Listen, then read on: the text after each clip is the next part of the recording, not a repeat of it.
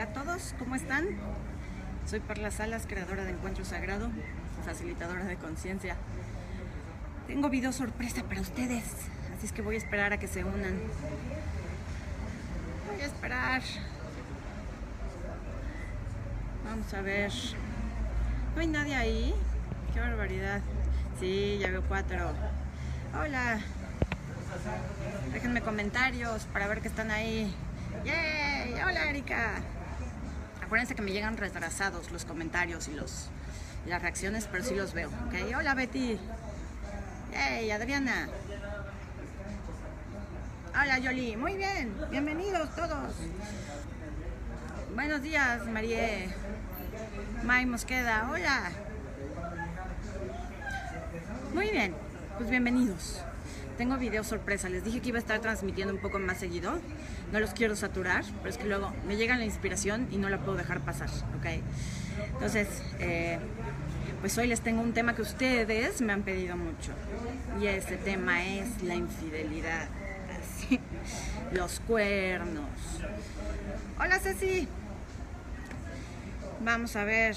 Ok, bueno en lo que se une más gente, solo les quiero recordar que estamos relanzando el curso Encuentro Sagrado con la Abundancia, que es un curso pregrabado que se hizo en el 2016, un curso intensivo de cuatro horas sobre cómo desbloquear tu, eh, tu economía es, un enfoque completamente diferente sobre el dinero, el dinero como energía, el dinero como creencia, el dinero como justificación y cómo cambiar todas esas creencias limitantes. Entonces un audio de cuatro horas, si pagas antes del lunes, se te regala además un audio que se llaman procesos de desbloqueo, que son para romper votos y pactos con el dinero. El costo es de 880 pesos y el, audio se te mandaría el viernes 24 para que tú lo descargues a tu computadora y lo puedas escuchar el resto de tu vida. Bien, yo creo que ya somos suficientes, así es que vamos a empezar con el tema de la infidelidad. Aquí ya Maricla me pone, uy, mis celos por ese motivo, uy, mis celos, por ese motivo alejo a mi pareja para irse con otra. Ajá, ok, tenemos mucho, mucha tela de donde cortar el día de hoy, ok, entonces vamos a empezar. Causas y consecuencias de la infidelidad. Voy a tratar de hablar desde todos los puntos de vista, ¿ok? El punto de vista de este, por qué somos infieles y por qué no son infieles, ¿ok? Eh, Dan Bomborstel, cómo se puede pagar. En la página está publicada toda la información, si me haces favor de revisarla. Hay muchos, muchas publicaciones que dicen Encuentro Sagrado con la Abundancia y ahí viene toda la información. Te pido por favor revisarla, ¿ok? Para ya meterme de lleno al tema. Entonces, la infidelidad, ¿de dónde viene y hacia dónde va? La infidelidad viene eh, vamos a hablar primero desde lo terreno y luego me voy a lo metafísico, esotérico y demás, ¿ok? ¿Por qué una persona nos pone el cuerno? Cuando tú estás en una relación y te ponen el cuerno, yo creo que es de las cosas más dolorosas y más tristes que te pueden pasar en una relación y es difícil de superar. Eh, porque la primera pregunta que te viene es ¿por qué? ¿Qué hice mal? ¿No? Este, te, empiezas, tú como el cuerneado, te empiezas a dar latigazos, este, te sientes mal, se te viene la autoestima abajo. Uf, o sea, son como muchísimas cosas. Y la primera pregunta es ¿por qué? ¿Por qué me puso el cuerno? Si se suponía que teníamos un compromiso, se suponía que me amaba, se suponía que estábamos bien, que es la peor, ¿no? Cuando te ponen el cuerno y se supone que todo estaba bien, es la peor. Es ¿por qué el otro desgraciado, desgraciada, te pone el cuerno? La primera, la primera, así terreno, es por mala onda. O sea, si no estás contento en una relación, es tan sencillo como decir bye. No tienes por qué andar engañando a la otra persona. Lo, estoy viendo desde el punto de vista más terreno, ¿ok? Sí es una jalada poner el cuerno. Pero la jalada no solo es para el otro. La jalada es para ti. Y ahorita me voy a ir a eso. De cómo tú eres mala onda contigo, ¿ok? Entonces, voy a tratar de verlo de los dos lados, hombres y mujeres, ¿ok? Cuando el hombre es infiel, ¿por qué el hombre es infiel? Se supone que todos los hombres son infieles, ¿no? Este, la mayoría de, los hombres ponen el cuerno. Eso es lo que la mayoría de la gente dice. Yo creo que el hombre tiende a autoengañarse mucho más que la mujer. No siempre, ¿ok? No estoy generalizando Pero el hombre tiende a autoengañarse más, autoengañarse con que todo está bien, con que solo, solo fue un beso ya, solo fue una costonilla. y no ve, el hombre en particular, eh, el hombre no ve lo que realmente siente. El hombre rara vez se pone a pensar, a hacer introspección de qué estoy sintiendo, qué quiero yo en la relación, qué necesito, qué me falta. El hombre sí es mucho de quejarse, creo. Insisto, no todos, ok, no vayan a saltar aquí hombres de yo no soy así, ya sé que no todos son así, pero estoy tratando de ver como el patrón general. Y lo que he visto en el patrón general es que el hombre tiende a quejarse de mi vieja no me pela, mi vieja ya no sale, mi vieja esto, mi vieja lo otro, pero no interioriza, no interioriza, ¿ok? Eh, aquí un, un, hombre, Sergio, me está poniendo, el hombre es menos inteligente que la mujer, la mujer también puede ser infiel, pero es discreta. Ajá. Yo no creo que sea una cuestión de inteligencia. El hombre, algunas veces, quiere ser descubierto. Y ahí les va es que no me puedo meter a lo terreno sin hablar de, lo, de la parte más profunda, ¿ok? Entonces lo voy mezclando. El hombre tiene este instinto natural, natural, biológicamente, el hombre está aquí para procrear, comer y procrear. Desde la bioscodificación, esa es la perspectiva biológica del ser humano, particularmente el hombre. Estamos aquí para procrear y para comer, no hay más, biológicamente, ¿ok? Entonces el hombre tiene esta tendencia natural, este instinto natural a ir procreando en la vida. No quiere decir que todos los hombres quieran tener hijos, sino que es un instinto natural. Este deseo de sexo en el hombre es un instinto biológico de procreación, de ganar territorio a través de procrear hijos, biológicamente. Escúchenme la palabra, biológicamente. En la mente no, en el inconsciente tampoco, en el inconsciente hay otras informaciones también. Okay. Entonces, por eso la mayoría de los hombres son infieles, porque tienen este instinto nato a, reproducirse, ¿ok? Desde la biología. Desde el inconsciente, el hombre eh, no está hecho, la mayoría de los hombres no están hechos para estar en un mismo lugar todo el tiempo. Mismo lugar me refiero a, a mismo hogar, misma persona, mismo trabajo, misma pareja. El hombre era el cazador y el cazador tenía que salir a cazar y tenía que irse muy lejos, mucho tiempo. Y luego regresaba y todo era felicidad. Pero desde tiempos inmemorables, el hombre no estaba en casa. El hombre tenía que andar de un lugar para otro. Entonces, este es un instinto también nato. El no estar todo el tiempo en el mismo lugar, el compromiso para el hombre es una cosa que le pesa mucho más que la mujer. La mujer está más acostumbrada a estar comprometida y estar en un mismo lugar porque la mujer era la recolectora. La mujer se tenía que quedar en un mismo lugar para procrear a los, para crear a los hijos, para cuidarse en el embarazo, para atender a los niños, para atender al resto de la familia, ¿ok? Entonces, biológicamente, para el hombre no es natural estar comprometido. No estoy justificando, ¿ok? Solo estoy señalando hechos biológicos, ¿sale?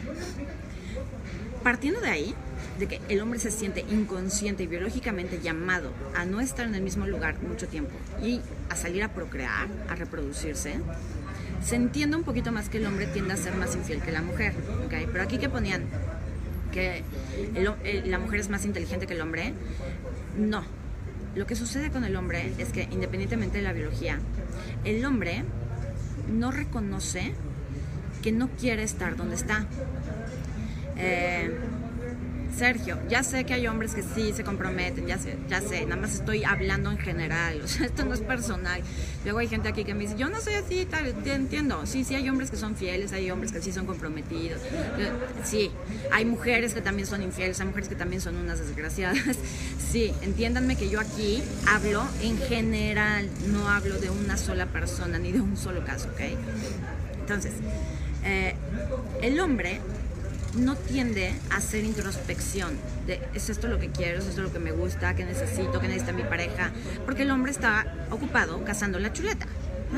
El hombre está trabajando, el hombre está cazando, el hombre, o sea, el hombre no tiene tiempo como la mujer que se queda en casa cuidando a los niños, viendo que crezcan las plantas. El hombre no tiene tiempo de ponerse a ver hacia adentro. Vivi García, el hombre siempre será infiel, hasta con el pensamiento. Y si eso es lo que tú piensas, eso es lo que vas a atraer. Nada más abusados con lo que dicen, porque lo que decimos en voz alta, lo que escribimos, es lo que realmente creemos. Y eso es lo que escucha el universo. Luego no se quejen si eso es lo que atraen. Yo no creo de ninguna manera que todos los hombres sean infieles. Una cosa es que a ti te hayan tocado hombres infieles y otra cosa es que todos sean iguales. Y la pregunta que tienes que hacerte es ¿por qué yo atraigo hombres infieles? Y ahorita voy a ir a eso, ¿ok? Pero quiero terminar con esto. El hombre no hace introspección, el hombre no se ve a sí mismo y entonces el hombre se deja llevar por el instinto. Y el instinto del momento es quiero sexo, volteo a ver una vieja, me gusta, tengo sexo. ¿no? Es el caso menos grave. Le gustó y se acostó y punto. Este, está el otro caso donde casualmente el hombre se pone en la posición de poner el cuerno. O sea, eres un hombre casado, sabes que tienes la vista alegre, sabes que a lo mejor no estás bien en tu matrimonio, en tu relación de pareja, y te vas a echar unos chupes con tu cuate. Pero no unos chupes a un restaurante. Te vas a, un antro, donde sabes que hay chavas guapas donde sabes que hay chavas solteras. Y casualmente terminas poniéndole el cuerno a tu mujer. Te juro que yo no quería, pero sucedió. Cuando estás de verdad enamorado, cuando estás de verdad feliz en tu relación de pareja, y eso implica estar feliz en tu vida, ahorita lo voy a hablar más a fondo, eh, no te pones en la situación de ir, o sea, donde puedas caer en la tentación. Y va también para las mujeres, ¿no? Voy con mis amigas a echar unos chupes, terminamos en el antro, y es que mis amigas todas estaban solteras, entonces me presentan un cuarto, o sea, esto es para ambos lados. ¿no? Si ya sabes que tienes la tendencia a ser infiel, o que podrías llegar a pasar, o que tu relación no está bien, ¿qué haces poniéndote en esas situaciones? No te arriesgas, es como un alcohólico. El alcohólico en recuperación no va y se mete a un bar ¿no? Porque sabe que puede caer en la tentación de beber. lo mismo pasa para el infiel. El infiel no es infiel una vez, o sea, desde que eras chavito tuviste tu primera novia, seguro pusiste el cuerno. la infidelidad también es un patrón. Puede haber este, infidelidades de una vez, sí, por supuesto, pero también hay gente que tiene el patrón de siempre ser infiel. O sea, el que siempre es infiel tiende a ponerse en la, en la posición o en la situación de terminar siendo infiel. ¿ok?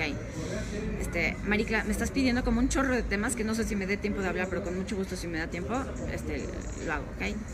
Eh, entonces, el hombre y la mujer son infieles, particularmente el hombre, porque no hace introspección, ¿ok? Porque no se pone a pensar qué es lo que está pasando conmigo. Y lo que está pasando contigo, o sea, acuérdate que yo siempre digo que tú eres todo lo que existe y fuera de ti no hay nada, ni siquiera el otro. Pues, cuando tú le estás siendo infiel al otro, ¿en realidad estás siendo infiel al otro o te estás siendo infiel a ti? Te estás siendo infiel a ti, el otro solo es tu reflejo. ¿Y qué es lo que te está reflejando el otro? El otro te está reflejando que no te sientes comprendido, que no te sientes amado, que no te sientes valorado o deseado, apreciado. Eso es lo que el otro te refleja con sus actitudes, sus palabras, su falta de interés, su falta de ganas. Pero ¿de dónde viene eso? ¿Por qué atrajiste una persona que te refleje esa falta de amor o de aprecio, de este, sexualidad en la relación?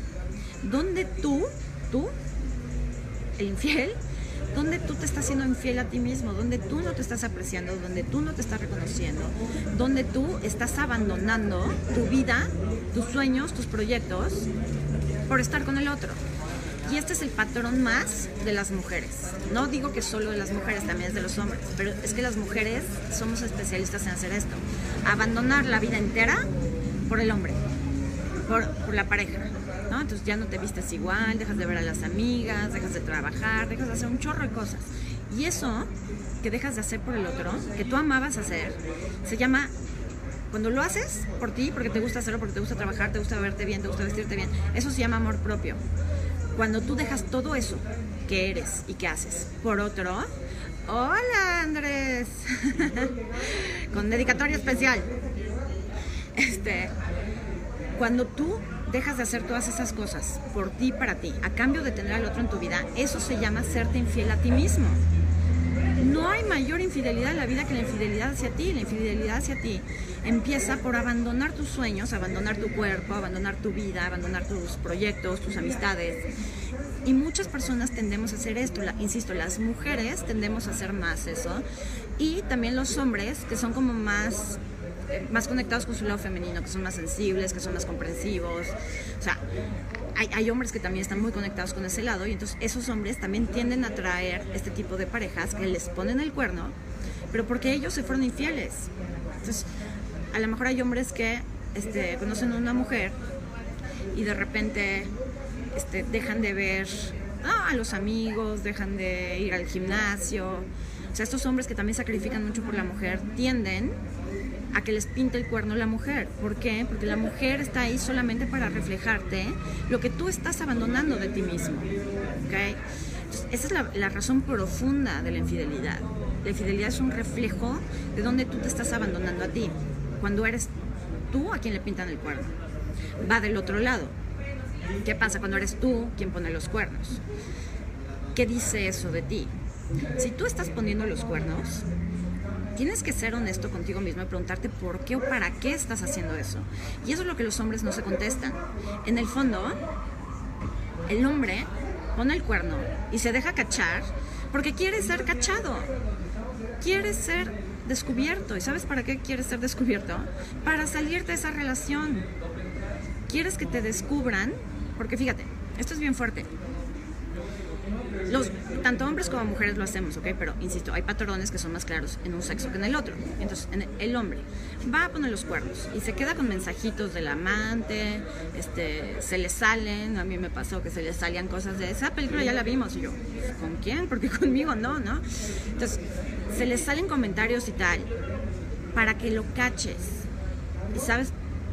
¿Sabes por qué quiere que lo caches? Esto es inconsciente, ¿ok? Sé que los hombres según ellos, no quieren ser cachados. Según ellos, lo que les gusta es la adrenalina de lo, de lo prohibido. Pero no es así. En el fondo, inconscientemente, o esto es lo que dice la bioscodificación, yo tengo la responsabilidad de haberte engañado, pero no quiero cargar con esa responsabilidad. Entonces, cuando yo hago que tú me caches, la responsabilidad de cómo responder ante lo que yo hice es tuya, no mía. Mientras yo soy el que pone el cuerno, y no digo nada y no me descubres, eh, yo cargo con esa culpa, yo cargo con esa mala acción, como quieras llamar. Pero cuando tú me cachas, entonces en ti queda la responsabilidad de mandarme al cuerno, quedarte conmigo. Entonces es bien mala onda. Es inconsciente la mayoría de las veces, pero sí es bien mala onda, porque le estás echando al otro el paquetito de, pues tú decides qué haces con esto. Y muchas veces, cuando ponemos el cuerno, lo que estamos buscando es que el otro nos manda al diablo. Darle una excusa, una razón suficiente para que ya nos mande al carajo, porque no tenemos nosotros el valor, los ovarios, en el caso de las mujeres, no tenemos los ovarios para terminar con la relación. Entonces, si te pongo el cuerno y me cachas, ya con eso me vas a mandar al diablo y yo tengo que ser el malo del cuento. ¿Se fijan?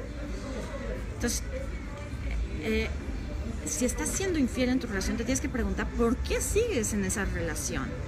¿Cuál es el valor de estar ahí? Si te sientes atraído o atraída por cualquier otra persona, por cualquier otra, cualquier otro costón. ¿Cuál es el valor de seguir? No, pues es que estoy casado y tengo hijos y tengo, o sea, no cómo ya voy a dejar. Si tienes hijos, tú pregúntate, ¿quieres ser el ejemplo para tus hijos de una persona que engaña a su madre o a su padre? Porque tarde o temprano tus hijos se van a dar cuenta. Y te digo que es lo peor, que si no se dan cuenta, van a repetir tu patrón. O sea, sí o sí, nuestros hijos vienen a sanar lo que nosotros no pudimos sanar. Y si tú eres un cuerneador oficial, si eres un infiel compulsivo, tus hijos van o bien a ser infieles en sus propias relaciones, o bien van a vivir la infidelidad una y otra vez hasta que descubran que lo están viviendo porque mamá y papá vivieron esa situación. Y esa es la siguiente cosa que te invito a reflexionar donde en tu familia viviste tú la infidelidad. Muchas veces, no siempre, viene de mamá y papá. Tú viste que papá le pone el cuerno a mamá y entonces tú ahora vienes a repetir el mismo patrón. Tú eres como papá y le pones el cuerno a tu pareja o eres como mamá y eres la que siempre atrae hombres infieles. Ajá. Y muchas veces no está en mamá y papá, pero está más arriba en el árbol. Está en los abuelos, en los bisabuelos, eh, en algún tío que era muy importante para ti, yo qué sé. No, pero siempre que hay infidelidad, como cuando hay adicciones, como cuando hay violencia, abuso, hay un patrón detrás. No lo aprendiste de gratis, no lo atrajiste de la nada. No viste una película de infidelidades y dijiste, ay, yo quiero vivir eso. Lo traes en la sangre, de alguna manera lo elegiste, ¿ok? Entonces, tienes que preguntarte de dónde aprendiste ese patrón, dónde lo viste, de dónde lo estás copiando. Una pregunta que yo me hago mucho para entender de dónde vienen ciertos patrones en mi vida es preguntarme a quién me parezco cuando estoy viviendo esta situación. Y a quién me parezco siempre va dirigido como hacia mi árbol genealógico. ¿A quién me parezco? A mi mamá, a mi papá, a mi abuela. ¿A, quién me parezco? ¿A quién estoy tratando de copiar o de sanar con esta situación que yo estoy viviendo? Entonces, si tú eres el infiel, ponte a pensar que el día de mañana eh, tus hijos van a repetir ese patrón. Y que además, el día de mañana, tarde o temprano tus hijos se van a enterar. Tú quieres ser como hombre el ejemplo para tus hijas de, del hombre que quieren tener en su vida, un hombre que les sea infiel. Yo creo que no. Quieres ser el ejemplo para el hombre, para tus hijos hombres, de ser un infiel. Yo creo que no. Y viceversa para las mujeres siendo infiel tú a tu marido, a tu pareja, a tu hombre, ¿quieres que tus hijas vivan eso? ¿Quieres que tus hijos vivan eso? Yo creo que no. Y si no tienes hijos, simplemente ponte a pensar, ¿te gustaría que a ti te estuvieran haciendo lo mismo? Yo creo que no. Tan sencillo que es decir, no puedo ya con esta relación. Antes de engañarte, antes de destrozarte el corazón, pues mejor me voy, mejor me alejo. Ajá. Pero no tenemos el valor de hacer eso. Somos a veces nos queremos tan poco a nosotros mismos que no podemos querer al otro de esa manera, donde prefiero decirte la verdad antes que hacerte daño. Y no, le no hacemos eso con el otro, no le decimos la verdad al otro antes que hacerle daño, porque no lo hacemos con nosotros mismos. Tú no te quieres decir a ti mismo la verdad, la verdad es no estoy feliz en esta relación, no me gusta tanto mi pareja, este ya se dejó crecer la panza como si fuera bigote, ya te anda de chanclas y tubos todos los días, no, o sea, no queremos ser honestos con nosotros como no queremos ser honestos con nosotros porque nos dolería reconocer que ya no somos felices en esta relación, entonces le hacemos al otro lo que nos hacemos a nosotros mismos, que es mentirnos. Somos infieles a nosotros y vamos y le somos infieles al otro. Entonces, ya vimos la parte de cuando te son infieles tus parejas y cuando tú eres infiel, ¿de dónde viene? ¿Okay? Siempre, siempre hay un patrón detrás. O sea, sí te invito a preguntarte dónde en tu familia aprendiste ese patrón. ¿Okay? La otra es, hay muchísimas formas de infidelidad. ¿Qué es la infidelidad? Eso depende de cada quien. Habrá para quien la infidelidad sea este, que tu pareja se va a tomar café con otra persona y habrá para quien la infidelidad simplemente sea sexo. Si tuvo sexo, sí es infiel. Todo lo demás no es infidelidad. Entonces, eso lo decides tú. Yo no soy quien para definir tu creencia sobre la infidelidad. Pero este, voy a tratar de tocar rápidamente eh, algunos temas cuando eres infiel o cuando estás este, coqueteando con otra persona virtualmente, por WhatsApp, por Tinder, por este, Facebook, lo que sea. Eh, ¿Qué pasa ahí? Eh, quienes vieron el video de cuando el pasado vuelve a llamar a tu puerta, eh, ya habrán escuchado esto.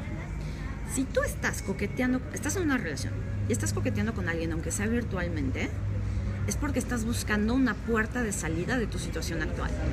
Sea un exnovio, sea alguien que conociste en Tinder, que te acaban de presentar, que parezca que es completamente inocente. Si tú tienes pareja, no tienes que andar hablando con nadie en plan sexual, sensual o de coqueteo. No tienes por qué estar coqueteando con nadie si estás enamorado, si estás feliz. Si no estás feliz, es tan sencillo como vuela libre paloma y ponte a hablar con quien tú quieras. Pero si estás hablando con alguien, coqueteando un poquito con alguien, date cuenta que lo que estás haciendo es buscar una puerta de salida de tu situación actual. Estás buscando a alguien que te mueva suficiente el tapete como para decirle al, pobre hombre o a la pobre mujer que tienes junto, decirle, bye, este está mucho mejor, esta sí me hace feliz, esta, con esta sí vibro, sí conecto. Eso es lo que estás buscando, salirte de tu situación actual. Entonces, desde mi punto de vista, para la mujer, la infidelidad no empieza en el sexo. No digo que sea así para todas, ¿ok? Pero este es mi punto de vista. desde mi punto de vista, la infidelidad empieza desde que el hombre empieza a tener una conexión intelectual con alguien más. Si una mujer nos pega mucho más que el hombre se siente a platicar tres horas con una mujer y la contenga y la consuele o que le platique sus proyectos más que a ti. Eso a las mujeres nos duele el triple que una costón. Si un hombre llega y te dice, es que estaba borracho y me acosté con ella y te juro que no vuelva a pasar y tal, pero no, ni hablé con ella, a muchas mujeres nos pega menos a que nos digan, es que llevo seis meses platicando con ella por teléfono. Porque las mujeres somos de conexión intelectual y emocional. Las mujeres buscamos ser comprendidas, ser escuchadas, sentirnos apapachadas y queridas. Si el hombre va y le da eso a otra mujer, eso sí es dolor para la mujer. En cambio, el hombre es al revés. Para el hombre a lo mejor la infidelidad empieza no cuando se está mensajeando con alguien, sino cuando hay ya este, un beso, un faje, un acostón. Insisto, no en todos los casos es igual. Pero a veces a otros, algunos hombres sí les pega el hecho de ver que su mujer se está mensajeando con otro hombre. ¿Y sabes por qué te pega a ti como hombre? Porque tú sabes, en el fondo tú sabes que tú no tienes esa conexión con tu mujer. Porque si tu mujer está no sé, sexteando con otra persona, tú sabes que tú no estás provocando en tu relación tener ese tipo de comunicación sexual con tu pareja. O si la mujer le está platicando toda su vida y se desahoga con el otro y se hace la pobre víctima con él llora y tal, tú te enojas y te sientes engañado porque en el fondo sabes que tú no estás haciendo ese espacio de contención para tu pareja. O que lo eres, pero tu pareja no ha sabido recibirlo de ti. Y nuevamente, si el otro es un reflejo tuyo, eh, ¿qué dice eso de ti? Pues que a lo mejor tú mismo no has sido un buen espacio de contención para ti mismo, que a lo mejor tú mismo no has estado dispuesto a estar ahí para papacharte, para entenderte, para comunicarte contigo mismo, ¿ok? Entonces, insisto, este es mi punto de vista. Creo que a las mujeres nos pega más el, el que haya comunicación entre las dos personas. Entonces, WhatsApp, Tinder, este, Facebook, cualquier forma de comunicación virtual puede convertirse en una infidelidad, dependiendo de tu punto de vista lo que sea la infidelidad. Entonces, si tú cachas a tu pareja te infiel virtualmente, ¿qué tienes que hacer tú? ¿Tú qué crees que tengas que hacer? Desde mi punto de vista, yo lo mandaría al diablo, o la mandaría al diablo. Porque con eso lo que te está diciendo es, no estoy feliz aquí. Olvídate de si llegó a más, y no llegó a más y tal. Lo que tú tienes que ver no es lo que hizo, es lo que el contexto general te está diciendo. Y el contexto general lo que te dice es, no me gusta donde estoy. Si me gustara donde estoy, no estaría hablando con otra persona y tratando de tener una conexión con otra persona. Y con eso debiera ser más que suficiente para ti para decir, ahí te ves. Ajá. Pero muchas personas no se van, se quedan. Yo no sé a qué se quedan, a esperar este, que ya te pongan el cuerno de verdad, este, a ver si lo conquistas. En las relaciones eh, de codependencia, esto es como muy marcado. Si eres codependiente, ya hice varios videos sobre la codependencia, si eres codependiente, eh, te va a ser muy difícil dejarlo a pesar de que te sea infiel. Y luego digo dejarlo, pero me refiero a ambos sexos, ¿ok? Porque está difícil estar diciendo de dejarlo, dejarla y tal. Entonces ya, ya saben a qué me refiero. Entonces cuando eres codependiente, a pesar de que te ponen el cuerno, no lo dejas o no la dejas. ¿Por qué? Porque como ya expliqué en la codependencia, el otro es tu droga. Tú crees que tu vida entera depende del otro. Tu felicidad depende del otro. Entonces, cuando el otro te pone los cuernos, tu mundo se viene abajo. Pero tú como buen codependiente, como buen adicto, crees que lo puedes salvar, crees que lo puedes mejorar. Tu supervivencia depende de que salves esa relación, porque solo salvando esa relación y haciendo que te quiera de nuevo, vas a salvar tu autoestima. Eso es lo que tú crees. Entonces te quedas en esa relación a pesar de que te pusieron los cuernos cual venado, porque juras y perjuras que puedes cambiar la situación. Y la realidad es que no puedes. O sea, una persona que ya está coqueteando con alguien más, insisto, te está diciendo, no estoy feliz contigo. Y no se trata de cambiar al otro, se trata de cambiarte a ti. Entonces ahí es donde entramos a, ¿y por qué yo atraigo parejas infieles a mi vida? Pues número uno, ya te lo dije, porque seguramente traes un patrón de infidelidad en tu árbol genealógico que tienes que checar. Y número dos, porque tú te has estado engañando también en tu relación con que todo está bien. todo está chingón. Nos llevamos muy bien, nunca peleamos, tenemos sexo una vez al mes, pero pues, se ve feliz el hombre o la mujer, pasa nada, ya nunca salimos, solo hablamos de los hijos, tenemos mil deudas y mil obligaciones económicas, pero todo está bien. Y eso se llama autoengaño. ¿okay? Entonces, si tú tiendes a traer parejas infieles, seguramente estás en un patrón de no querer ver con qué clase de persona estás. Y segundo, no querer ver qué es lo que estás dejando tú de ser o de hacer por ti a cambio de tener al otro. Wendy, yo me enteré que mi pareja me fue infiel y ahorita estamos intentando reconstruir la relación. Qué fuerte. Ay, no sé. Ok. Si estás tratando de reconstruir tu relación, pregúntate si esto es lo que tú realmente quieres. A ver, hay una frase que me encanta que es, este, no porque hayas tardado años cometiendo el mismo error, quiere decir que tienes que quedarte más años cometiendo el mismo error. O sea, no porque lleves 10 años de casado, tienes que seguir casado.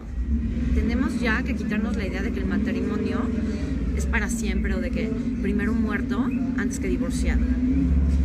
Tú tienes que preguntarte si de verdad quieres salvar tu relación. Y salvar tu relación, ¿cómo, se oye salvar la relación? ¿Se siente como algo ligero, expansivo, contributivo, amoroso? ¿O salvar se siente como, ah, como algo pesado que te ahorca, que te asfixia? Salvar la relación no es una acción amorosa. Salvar la relación es un acto de urgencia, es un acto desde el miedo, es una elección del miedo. ¿Qué tal que no hay nada que salvar en tu relación, sino en ti?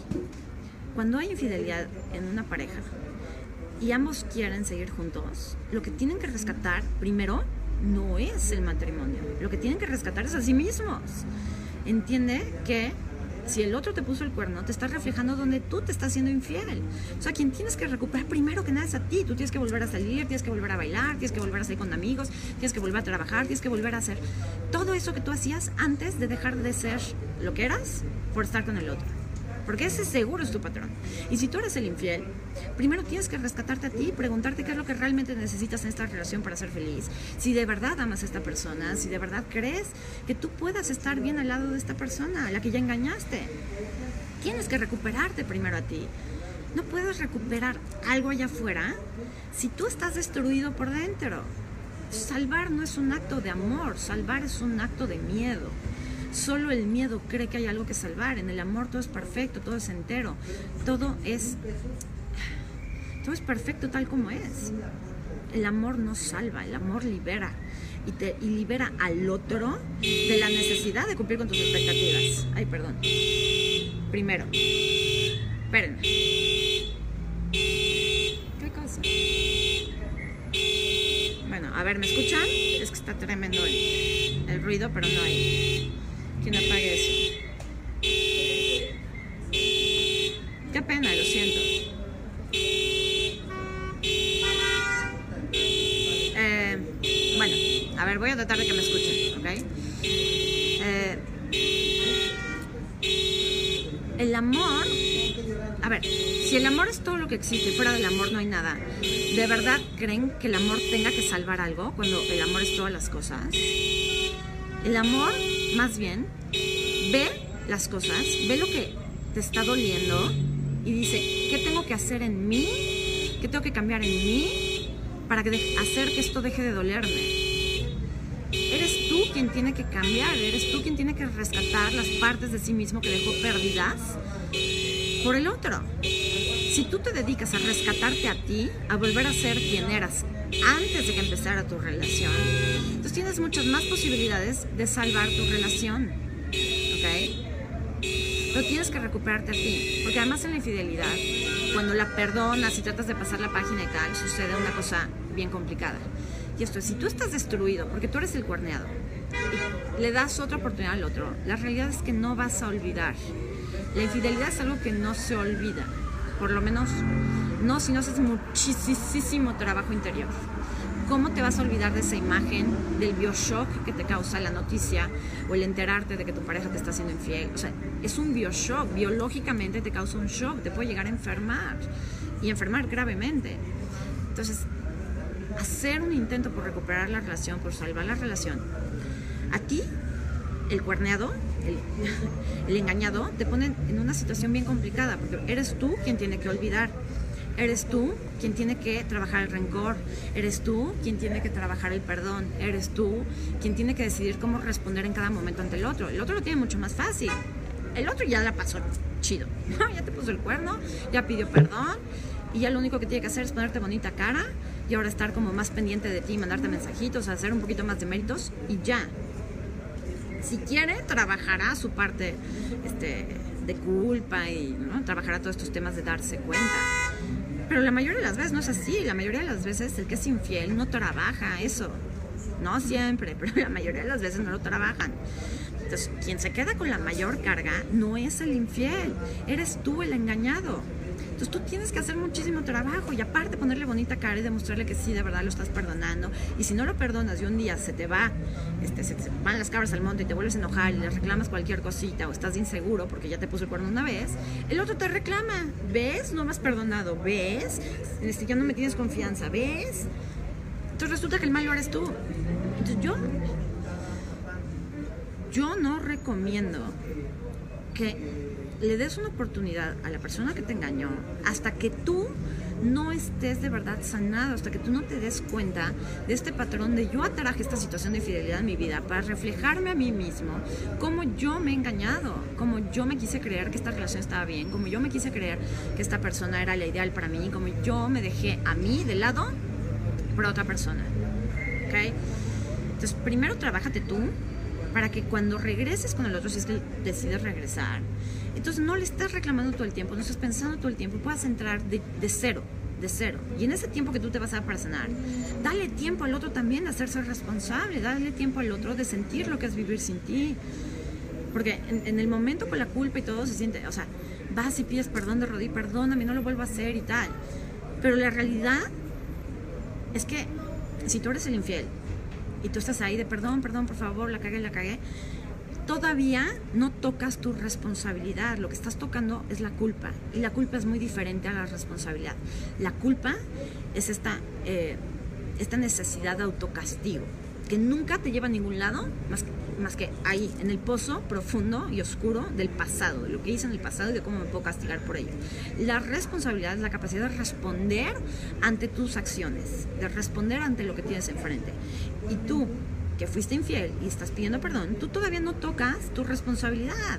Estás tocando la culpa, el chin, chin, ¿qué hice? ¿Qué, ¿no? Y estás viendo las consecuencias a futuro, me va a dejar mis hijos, la casa, la pensión, la, la, la, la.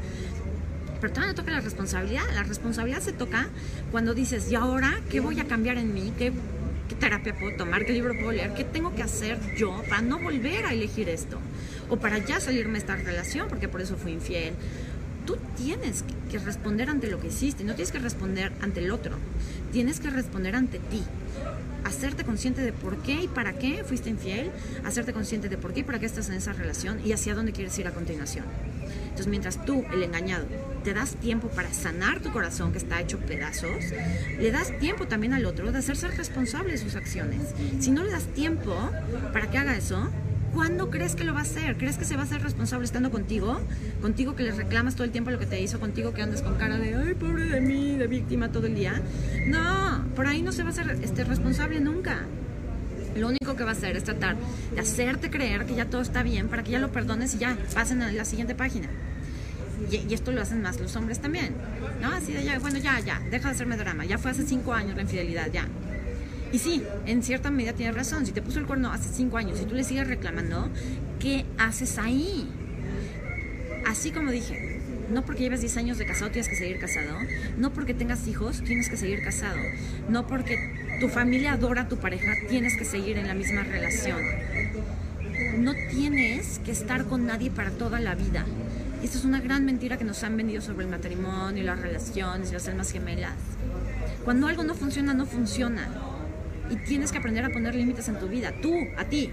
Entonces tienes que decirte a ti mismo, esto no funciona, no me funciona, que hace cinco años me pusieron el cuerno y yo no puedo dejar de pensar en que cada que este hombre, esta mujer sale, me va a poner el cuerno porque no lo puedo superar. Primero ve y trabájate tú. Y luego salte de esa relación, porque ni te estás haciendo bien a ti, ni a tu pareja, y si tienes hijos, a tus hijos menos le estás haciendo bien que a nadie. Los hijos crecen mucho más felices, están mucho mejor con una madre feliz y tranquila que con una madre histérica y neurótica porque a ver si el marido no le pone el cuerno. Créanme, créanme, se los digo por experiencia. Sus hijos van a estar mucho mejor si ustedes están bien, solos pero bien. A que si están acompañados pero peleando, con gritos, con madrazos, con cuernos. ¿Eso es lo que quieres que vean tus hijos? ¿Que el matrimonio es para toda la vida, pero sin amor? ¿Qué tal que mejor les enseñas el amor hacia ti? El, el, el ser consciente de ti, lo que tú quieres. Yo estoy convencida de que el futuro del mundo no son los niños, el futuro del mundo somos los padres, somos los adultos, a través del ejemplo que les damos a los niños. ¿Qué ejemplo le quieres dar a tus hijos? La madre histérica, engañada, victimizada, maltratada, ¿Eso es lo que quieres para tus hijos? Porque tus hijos van a crecer neuróticos, nerviosos, con este, trastornos de ansiedad, hiperactividad, porque nada más están siendo un reflejo de ti. Tú como padre, ¿qué quieres para tus hijos? Niños histéricos, este, tú, ¿no? Siempre en, el trabajo, siempre quejándote de tu mujer, no valorando a la mujer que tienes al lado, tratándola mal. ¿Eso es lo que quieres que sean tus hijos en el futuro? Bien machos, ¿no? Hombres incapaces de recibir y de dar amor de ser empáticos con el resto de la gente, ¿qué es lo que quieres? Y aunque tú quieras tener hijos, planteate en qué clase de mundo quieres vivir, porque la clase de mundo en el que quieras vivir en un futuro es lo que tú estás creando hoy. A mí me vale madres el mundo, ok. Te lo pongo todavía más claro y más egoísta. ¿Qué quieres experimentar tú en tu vida el día de mañana? Si hoy estás eligiendo ser infiel, ¿qué quieres experimentar tú el día de mañana? Porque te van a poner el cuerno sí o sí. O sea, está esta otra parte. Yo no creo en el karma, pero sí creo que todas nuestras acciones tienen una consecuencia y la consecuencia de ser infiel es que el día de mañana te sean infiel a ti. A ti te van a poner los cuernos más allá de lo que tú te puedas imaginar. ¿Por qué? Porque va a ser la única manera de que tú te permitas tocar tu propia herida de autoengaño. A ti que eres infiel, te van a poner el cuerno, tarde o temprano. Entonces eso es lo que quieres que te suceda porque te va a suceder seguro. Y si tú eres el engañado y te sigues quejando, pobre de mí porque me fueron infiel, ¿qué quieres vivir el día de mañana? Porque si te sigues quejando, no vas a traer otra cosa más que parejas infieles. O te vas a quedar solo el resto de tu vida quejándote y lamentándote de que te pusieron el cuerno. En tus manos está tu futuro. En tus manos. Y el futuro de tus hijos también. Ajá. Entonces, de cómo hablas de ti, de tu pasado, de tu pareja, de lo que piensas, ¿no? Lo que me pusieron aquí, de todos los hombres son y serán infieles. Bueno, pues eso es lo que tendrás, eso es lo que te dará la vida. Yo te invito a que pienses que no forzosamente todas las parejas son infieles, pero que si tú has atraído parejas infieles es porque tú tienes algo que sanar. Es así de sencillo. Si tú eres el infiel, tú tienes algo que sanar. ¿La infidelidad es una elección mala onda? Yo creo que sí. Y no me gusta juzgar ni etiquetar cosas de bueno, malo, correcto, incorrecto. Pero creo que la infidelidad es es una de las acciones que sabemos que le va a causar mucho dolor al otro y no obstante lo elegimos. Y eso sí es mala onda. O sea, elegir algo sabiendo que al otro le va a doler es algo mala onda. Entonces, pregúntate por qué estás haciendo algo que sabes que puede lastimar a alguien que tú dices amar. ¿Qué clase de amor tienes tú hacia ti mismo? Porque ese es otro reflejo. Elegimos cosas que pueden dañar al otro porque en el fondo elegimos cosas que nos dañan a nosotros mismos. El primero que va a salir dañado por ser infiel eres tú. El primero que sale dañado por no superar o por no dejar una relación donde hay infidelidad, eres tú. Si tú eres el corneado, el primero que se está haciendo daño, no dándote por lo menos un respiro de esa otra persona, eres tú. Y te estás haciendo daño no solo porque estás recordando todo el tiempo que te engañaron, sino porque no te estás dando el tiempo para trabajar contigo mismo esa infidelidad. Entonces tú tienes que ponerte a pensar cuál es el valor de estar en una relación donde ambos nos estamos engañando. O sea, siempre que hay infidelidad, los dos se están engañando. ¿Sí o sí? Ponme el caso que quieras, que todo está perfecto. Y de repente este, se emborrachó mi vieja y se acostó con alguien más. Y ella nunca en su vida había sido infiel también en esos casos, o sea, cuando solo ha ocurrido una vez y fue algo así como que te sobrepasó, o sea, fue algo que no pudiste controlar, que no entendiste ni cómo sucedió, simplemente sucedió, ahí eso, de, no sé ni cómo sucedió, de verdad me sentí como, como muy atraído a ponerle el cuerno a mi pareja. Eso es un patrón transgeneracional. O sea, ahí seguro estás siguiendo a alguien en tu árbol.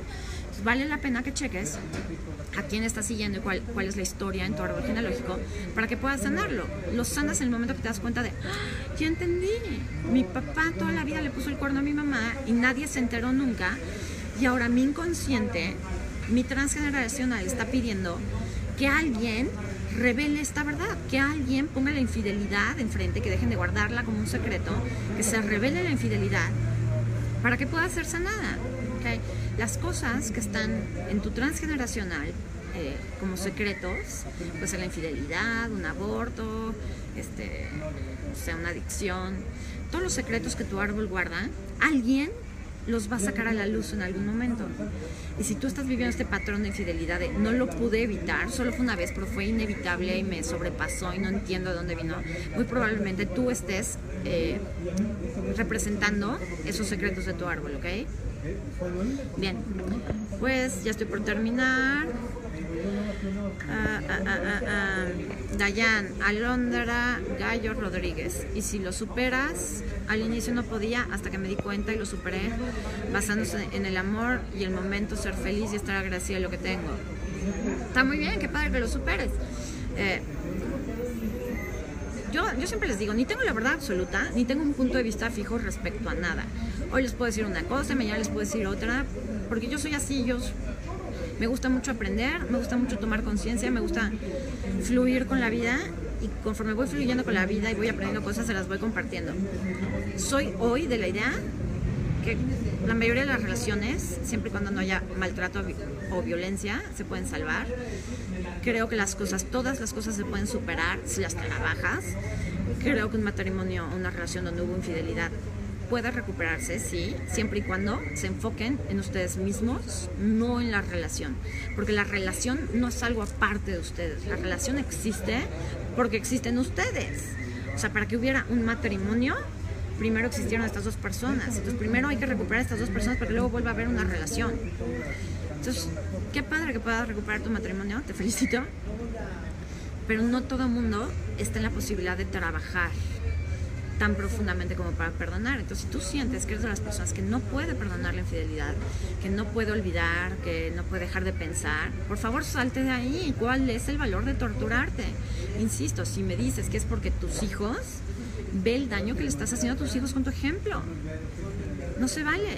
Y si me dices que me mantiene, pues menos. Eso se llama aquí en China prostitución. Y no es que la prostitución tenga algo de malo, es que tú estás cambiando el ser mantenido por tu bienestar emocional. Y no creo que tu bienestar emocional tenga precio, ni tu bienestar psicológico. Entonces, pues tú tienes que pensar qué es lo que quieres, ¿ok? Eh, Paulette Barrios Eslava y cómo romper esos patrones transgeneracionales, chambearle, hacer constelaciones, terapias de biodescodificación, sobre todo constelaciones, para ese tipo de cosas yo recomiendo mucho las constelaciones familiares. Y pues leer, leer, este, tomar terapia, como les he dicho, o sea, yo aquí comparto, les paso tips, y ahora ustedes vayan y busquen la ayuda. Tomen terapias, lean libros, tomen cursos, vayan a constelaciones, vayan a retiros, yo qué sé, cada quien tiene sus formas. Este, si yo creyera que mi forma de trabajar es la única, me la pasaría aquí vendiéndoles mis terapias. Y si se fijan, es algo que yo casi no eh, eh, ni anuncio, ni comento, ni nada, porque cada quien tiene su forma de trabajar. Pero la infidelidad no es algo que se trabaja un día. De hecho, nada se trabaja un día.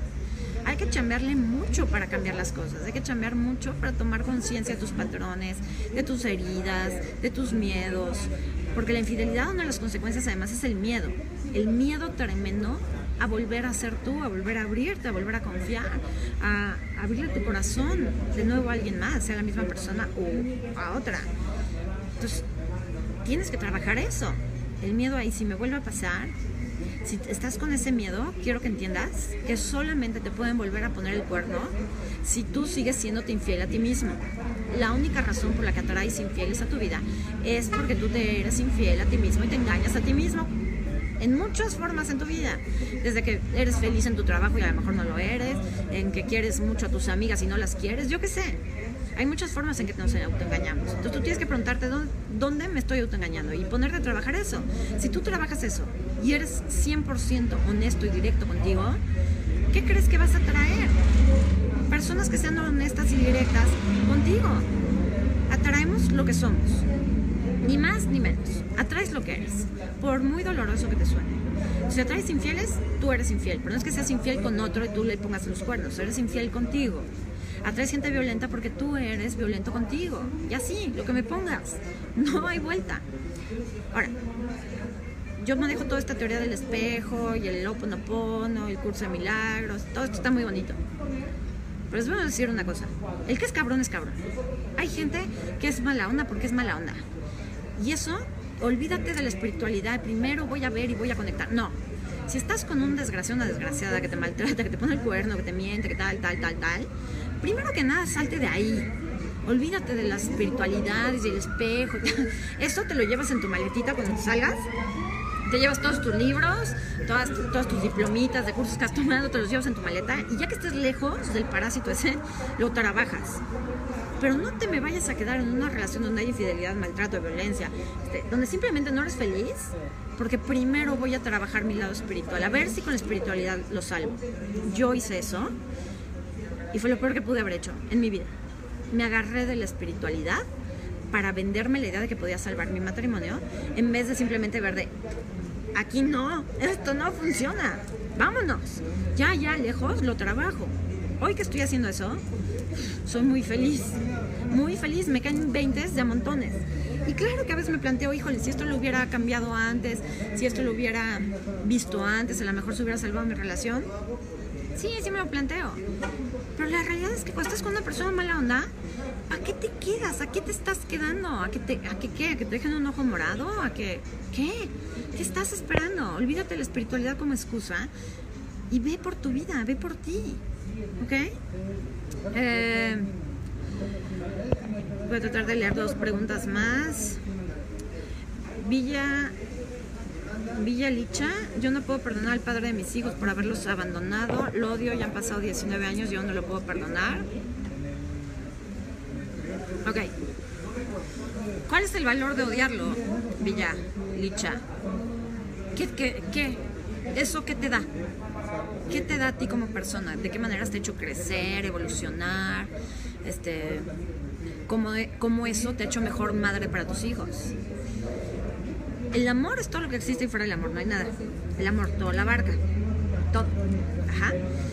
Cuando tú estás odiando a alguien, lo que haces es retirar el amor o tú crees que estás retirando el amor de esa parte de tu vida. Estás abandonando esa parte de tu vida. Cuando tú estás odiando al padre de tus hijos, lo que estás haciendo es retirar el amor que su padre pudiera representar para ellos. De veras, es que yo, o sea, yo no hago constelaciones, pero es que no puedo más que recomendarles constelar. Si, si, entendieran la importancia de permitirles a los hijos tomar a los padres, si yo como hija veo que mi madre odia a mi padre, yo por lealtad a mi madre voy a odiar a mi padre. Pero papá representa cierta energía, papá representa la energía del éxito, de la fuerza, de la voluntad, de la prosperidad, del poder ir hacia adelante en la vida. Si mi mamá no me permite tomar esa energía que mi padre representa, nunca voy a ser una persona echada para adelante, nunca voy a tener éxito, nunca voy a tener prosperidad, nunca me van a salir bien las cosas. Porque no estoy pudiendo integrar a mi padre dentro de mí.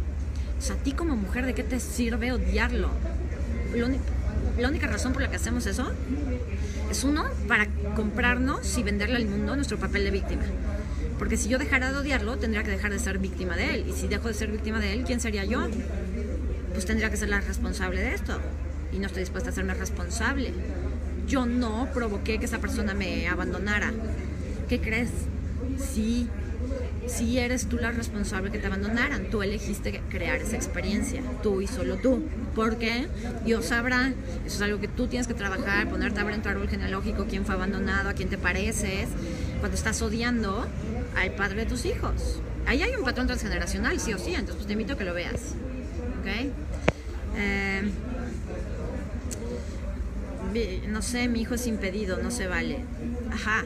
Pero tú, tú estás en un papel pero si nunca los ha buscado, nunca se ha ocupado de ellos. Ajá, pero tú estás en un papel de víctima. ¿Y qué más te da? Ya te dejó sola. Ponte a ver por ti. O sea, seguirlo culpando a él de mis hijos y tal, ya lo hizo. Es un mal padre, pésimo padre, el peor del mundo. ¿Qué vas a hacer con eso? ¿Quedarte quejándote toda tu vida? ¿O te vas a poner avanzar en tu vida, a elegir tú por ti. Porque mientras tú estás odiando a un hombre, nunca vas a poder tener un hombre. Así de sencillo. Un hombre puede representar al resto de los hombres en tu vida. Tú elige qué actitud quieres tener ante ese hombre para que llegue alguien más. Pero mientras tú estás en plan de víctima de todo lo que me hizo, lo que le hizo a mis hijos, ¿dónde está el poder para ti? ¿Dónde está la elección para ti?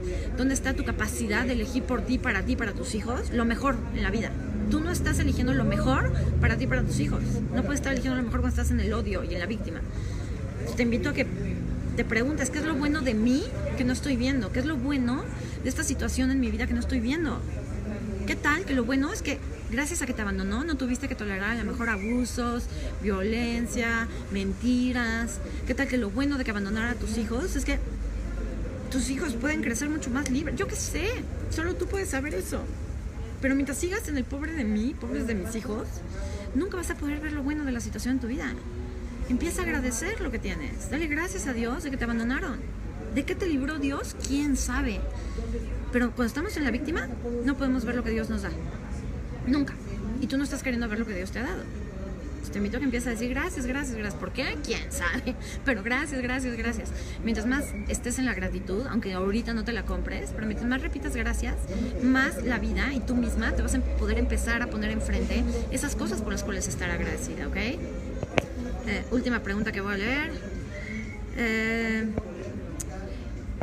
este yo leí. Joab Martínez, ¿cómo saber si hubo alguien más mientras estuvo contigo? ¿Y para qué quieres saber? O sea, ya no está contigo, ¿quieres saber si estuvo con alguien más? ¿Qué ganas de hacerte daño? Por Dios. Para para torturarte, para ver, fíjense, cuando hacemos esto de quiero saber que estuvo con alguien más, ¿qué, qué dice eso de ti? Pues que quieres comprobarte a ti mismo que no te quisieron, que no eres digno de estar con una persona que te haya sido fiel. ¿no? O quieres encontrar una, una, justificación verdaderamente grande para que te hayan dejado para ir a estar con la otra persona.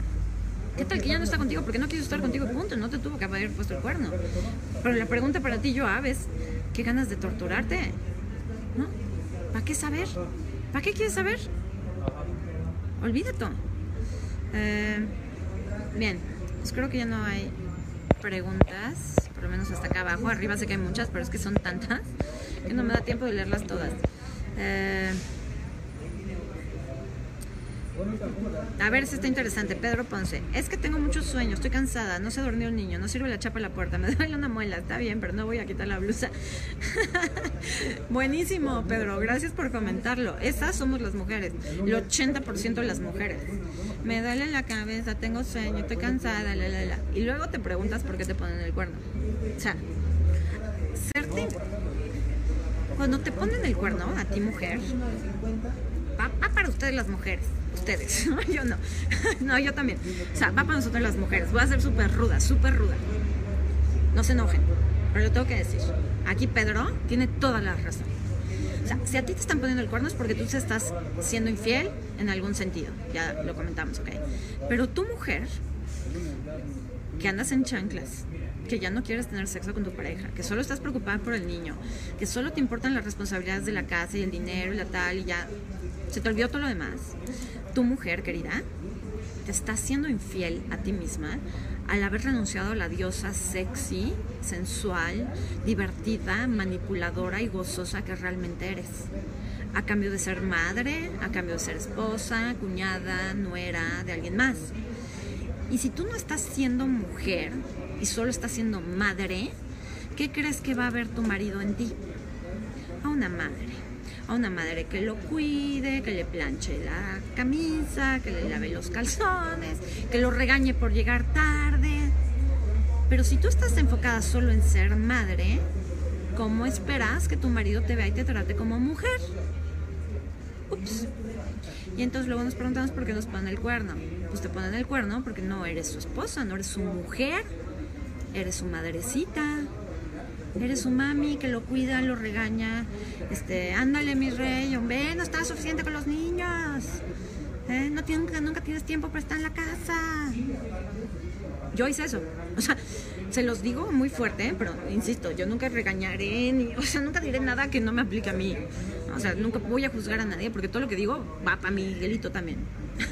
Entonces, Si estás actuando como la madre de tu pareja, para, para. Y antes de que te pongan el cuerno, recupérate a ti. Ve a buscar lencería de nuevo, vístete sexy de nuevo, píntate el cabello, este, bañate por amor de Dios, ponte tacones, recupérate tú, mujer. Olvídate de no perder al hombre. Acuérdate de no perderte a ti. A ti, que vales mucho y mereces respeto. Y lo mismo va para el hombre. Si tú, hombre, eras el dios sexual, sensual, seductor, manipulador, galante, atento y seductor, antes de casarte, antes de irte a vivir con esa mujer, en el momento que solo estás ocupado en mantener la casa, en pagar las cuentas, en, este, en reclamarle a la mujer lo que no limpió bien, ¿a quién te pareces? ¿Estás siendo su hombre? ¿Su semental? ¿O estás siendo su padre? a la mujer, a, a tu mujer, la mantuvo alguien. Por lo general es su papá. Y si no fue su mamá que tuvo que hacer de madre y padre. Entonces, cuando tú nada más estás pensando en mantenerla, ¿a quién te pareces? ¿Al cemental con el que ella se casó o a su papá? Y tú quieres que te vean como un cemental y te traten como un cemental y te reciban en negrilla y bata, ¿no? Cuando tú llegas con una jeta, cuando todo se trata del dinero, cuando cualquier cosa que te pides, ay no, ahorita no, qué flojera, yo siempre estoy trabajando y quiero llegar a la casa a relajarme. Y no quieres que te pongan el cuerno y quieres que te reciban en negligence. ¿Quieres, quieres que te traten como cemental? Compórtate como tal. ¿Quieres que te traten como una reina? Compórtate como reina. Y la reina no está en chanclas, no está con la, la, pintura, la pintura corrida, no está quejándose todo el tiempo. La reina se está haciendo cargo de su reino. Su reino, su casa y son sus niños pero la reina no tiene por qué estar en pants mientras le está dando de comer a los niños. La, la, reina no está con una jetota cuando llega el rey. Y no estoy hablando de machismo y feminismo, estoy hablando de amor propio. Estoy hablando de tu casa es tu vida, tu casa es tu reino, tu palacio. Tus hijos son parte de tu reino, tu pareja es parte de tu reino. ¿Cómo quieres reinar en tu vida? ¿Cómo te quieres ver como la reina, como el rey que realmente eres? ¿Ok? Bien. Bueno, pues muchas gracias. Tere, ahí está, me encanta, ahí va la víctima. O sea, como siempre al final, todas las responsabilidades de las mujeres. La decisión de ser infiel es de quien lo es. Tú no pierdes a nadie porque nadie te pertenece. Una relación se alimenta de dos. ¿En qué momento dije yo que toda la responsabilidad es de las mujeres? No sé, cada quien entiende lo que quiere entender y se pone el saco donde, como se lo quiera poner. Yo nunca he dicho eso. Yo creo que la responsabilidad es de quien vive cada situación. No hay más. ¿Te fueron infiel? Tú eres responsable de ponerte a pensar por qué y para qué atrajiste esa situación a tu vida. El otro infiel tiene que ponerse a pensar por qué y para qué fue infiel. Quería salirse de la relación, quería sentirse bien macho o quería sentirse como mujer deseada y cortejada de nuevo. ¿Para qué? Esa es tu única responsabilidad. Pero aquí que dice, ay, pues al final todo es culpa de las mujeres. Pues eso es estar en víctima también y eso es querer, este, como decir, ay, no, yo no, yo no. No, tú sí. Tú, yo y todos. Todos tenemos la responsabilidad de la creación de nuestra vida. Entonces va de nuevo. Mujer, ¿quieres un rey? Sé una reina. Hombre, ¿quieres una reina? Compórtate como un rey. Así de sencillo. Pero, pero no como un rey machista, como una reina feminista, yo mando, yo acá. No se trata de eso, no se trata de ego. Insisto, se trata de amor propio, de cómo quieres reinar tú en tu vida, junto a quién y para qué. ¿Para qué estás eligiendo ser esta persona? La madre cansada, abatida, con el chongo acá y la ojera.